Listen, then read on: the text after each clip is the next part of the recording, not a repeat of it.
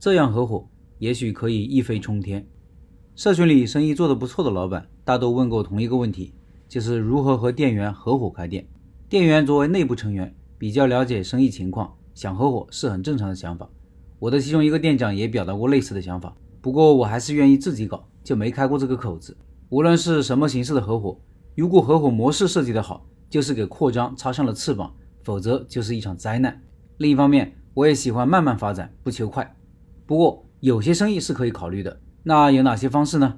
除了简单的共同投钱的模式，我们还可以借鉴一些大公司、大品牌的做法。比较常见的有联合经营、总部供货和参与管理，合伙人出钱出资源，这个资源主要是好的门店。很多服装品牌、母婴店、便利店都喜欢这样的方式。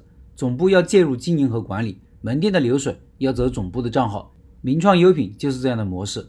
店员合伙也可以借鉴这种模式，需要总部强介入，店员只要投钱和时间就可以了。海底捞的师徒制也很出名，就是师傅带徒弟，徒弟出去开店了，新店师傅也参与分红，徒弟的徒弟再出去开店了，师傅还可以参与分红。也就是说，如果一个店长培养了两代徒弟，他的利润收入包括三块，第一块是自己餐厅的利润的收入的百分之零点四，加上徒弟餐厅利润的百分之三点一，再加上徒孙餐厅利润的百分之一点五，可以看出徒弟和徒孙的利润分成。远远高出自己店铺的利润分成，这样有利于激励店长用心带徒弟，徒弟越能干，自己的收入也就越高。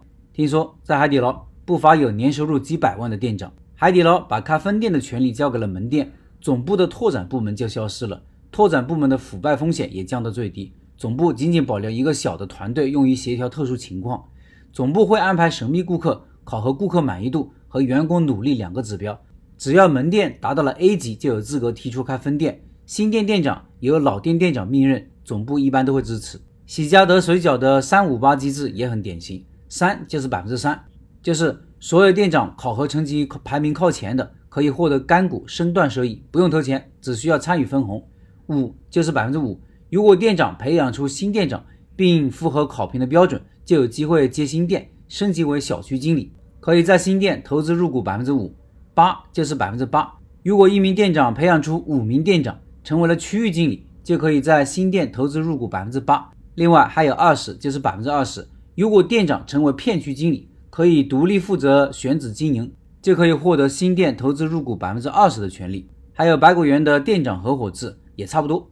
一个门店由多方投资，由不同级别的员工投资的，有三个级别。第一是店长投资并占股百分之八十，主要负责门店的经营工作。第二是片区管理者投资并占股百分之十七，主要负责片区门店的管理。第三是大区加盟商投资并占股百分之三，主要负责门店的选址。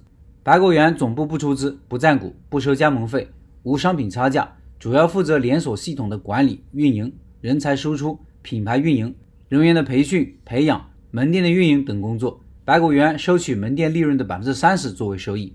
这种模式，员工可以参与收益，相当于上了一艘快船。总部解决了开店资金投入的问题，也激发了员工的积极性，管理成本也会更低。以上是几种比较典型的员工合伙制的方式。标题我说了，这样合伙开店也许可以一飞冲天，但是不要忘了，飞得越高，也可能摔得越惨。